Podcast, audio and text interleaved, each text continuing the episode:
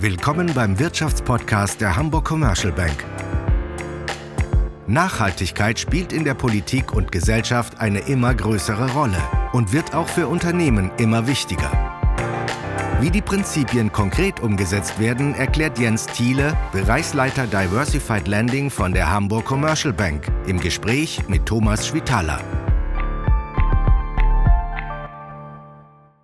Beim Thema Nachhaltigkeit geht es um die sogenannten ESG-Kriterien, wobei das E für Environment steht, also für die Umwelt, das S für Social und das G für Governance, also die Geschäftsführung, die gute Geschäftsführung. Wie setzen Sie die ESG-Kriterien der Bank denn um? Wir bewerten die Unternehmen und Transaktionen anhand eines internen Scoring-Modells. Dieses Scoring-Modell ähm, beruft sich auf sehr, sehr unterschiedliche Informationsquellen, sowohl extern zugängliche ähm, Informationen, die wir kriegen, als auch von Informationen, die wir direkt aus erster Hand vom Unternehmen oder den Eigentümern dann nachher erhalten. Und das ähm, jeweils an den drei Punkten E, S und G und bilden daraus dann nachher auch einen Gesamtscore. Allerdings ist es nicht so, dass wir den Unternehmen aufgrund eines sehr, sehr guten ESG-Scores automatisch dann nachher eine Kreditgewährung ermöglichen, sondern es zählt weiterhin die ähm, äh, üblichen äh, Kreditvergabekriterien eines äh, vernünftigen Geschäftsmodells, ähm, welches rentabel sein muss und dann nachher auch einer ähm, entsprechenden Kreditdokumentation, ähm, die wir mit dem Unternehmen dann nachher schließen. Es kann allerdings im Umkehrschluss auch sein, dass ähm, das Unternehmen all diese Kriterien aufweist, allerdings einen ESG-Score mit sich bringt, der für uns nicht akzeptabel ist. Und somit wird das ESG-Kriterium ein Stück weit auch zum Ausschlusskriterium. Also im Endeffekt braucht es beides.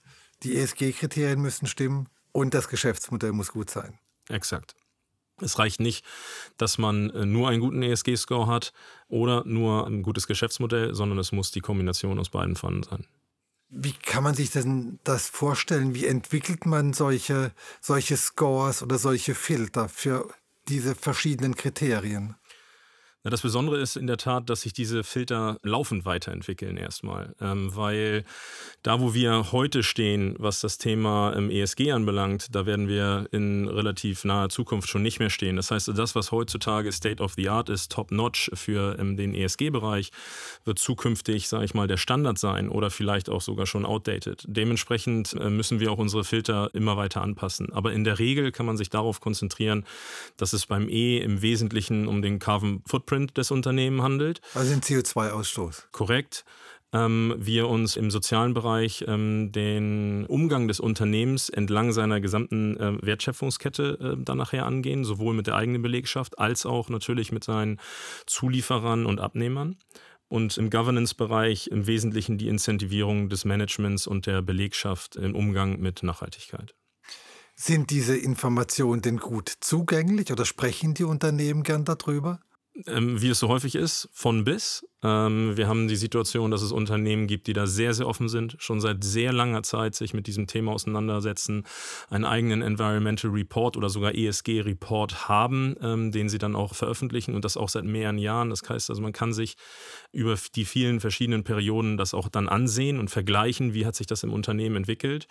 Ähm, insbesondere bei eher mittelständischen Strukturen sind die Themen dann nachher noch neu und ähm, auch die Informationen nicht frei verfügbar, weil es sind keine öffentlich gelisteten Unternehmen. Und dementsprechend muss man dann in den direkten Austausch mit dem Management gehen und mit dem Eigentümer. Gibt es denn bestimmte Länder oder bestimmte Industrien, die gar nicht in Frage kommen, wo Sie sagen, da machen wir nichts, das passt aus ESG-Gesichtspunkten gar nicht zu uns? Ja, es gibt ähm, No-Go-Areas sozusagen ähm, und dann gibt es Bereiche, die wir kritisch sehen. Und ich glaube, dann so als dritten Punkt ist dann so die große Masse. Ja? Also ähm, wir ähm, sind im Bereich äh, Kohle und äh, Palmöl, ähm, Atomenergie ist für uns ein absolutes Ausschlusskriterium. Das gleiche ist äh, im Mining-Bereich. Da äh, sind wir nicht äh, vertreten. Das lehnen wir auch dann äh, kategorisch ab, schon ab relativ kleinen Umsatzanteilen auch des Unternehmens. Und bei Ländern gibt es ähm, immer wieder, ähm, sage ich mal, Entwicklungen in den Ländern, die man sich genau angucken muss. Aber da sind natürlich auch einige Länder in Asien, in Südamerika oder auch in Afrika, ähm, die wir kategorisch ausschließen und in diesen Regionen kein Geschäft machen. Heißt das im Umkehrschluss, dass Unternehmen die in, sag mal, grünen Energien tätig sind, eine viel größere Chance haben, mit ihnen ins Geschäft zu kommen?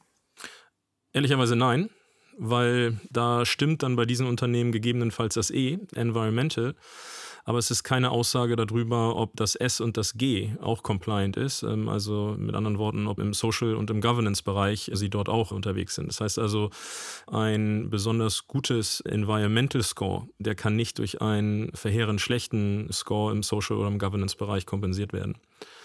Von daher heißt es das nicht automatisch. Und darüber hinaus ist es, glaube ich, wichtig, dass man nicht einen Punkt bei ESG betrachtet, an dem, genau dem Punkt, wo das Unternehmen steht, sondern dass man sich anguckt, welche Entwicklung dieses Unternehmen ähm, eigentlich gehen möchte ähm, und auch gehen soll.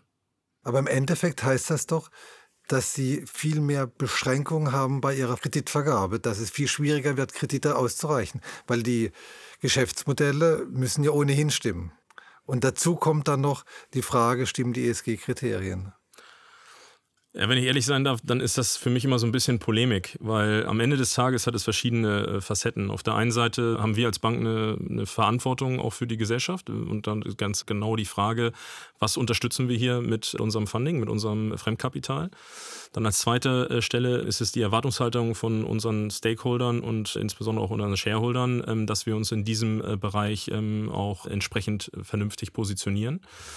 Und als drittes hat es ein ganz besonderes Eigeninteresse für jede Bank, denn der Kapitalmarkt und die Gesellschaft entwickeln sich mehr und mehr in dem ESG-Bereich weiter. Und äh, die Aufmerksamkeit wächst dadurch und auch die Erwartungshaltung von weiteren Kreditgebern an die Unternehmen. Das heißt also, wenn wir heute ein Unternehmen finanzieren, was äh, in der Zukunft vielleicht nicht mehr ESG-compliant ist, also dort Verstöße hat, dann wird dieses Unternehmen in der Zukunft große Schwierigkeiten haben, noch weiterhin Kredite zu bekommen und eventuell unseren Kredit auch abzulösen. Das heißt also, wir haben ein Eigeninteresse daran, dass wir ähm, Unternehmen finanzieren, die auf Sicht weiterhin ESG-konform sind.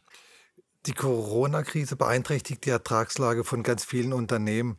Hat das denn auch Auswirkungen auf das Thema Nachhaltigkeit? Ist das vielleicht ein Thema, das man sich auch leisten muss?